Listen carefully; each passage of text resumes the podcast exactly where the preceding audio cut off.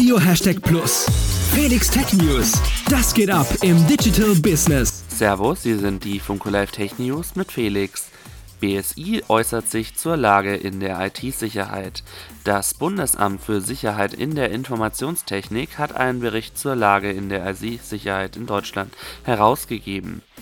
Demzufolge seien die Bedrohungen im sogenannten Cyberraum so hoch wie noch nie.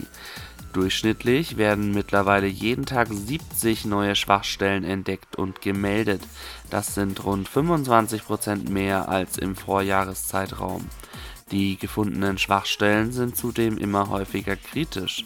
Das betrifft mittlerweile etwa jede sechste künstliche Intelligenz Grok vorgestellt. Wenn von künstlicher Intelligenz die Rede ist, wird häufig auf GPT von der Firma OpenAI verwiesen, jedoch gibt es auch Alternativen dazu.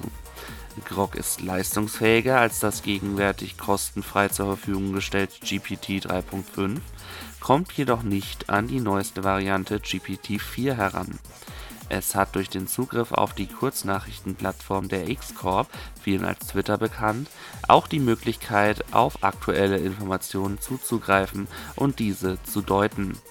Im Übrigen, Google Maps führt eine Tempolimit-Anzeige in Deutschland ein. Künftig wird bei der Navigation also angezeigt, wie schnell man an dieser und jener Stelle fahren darf.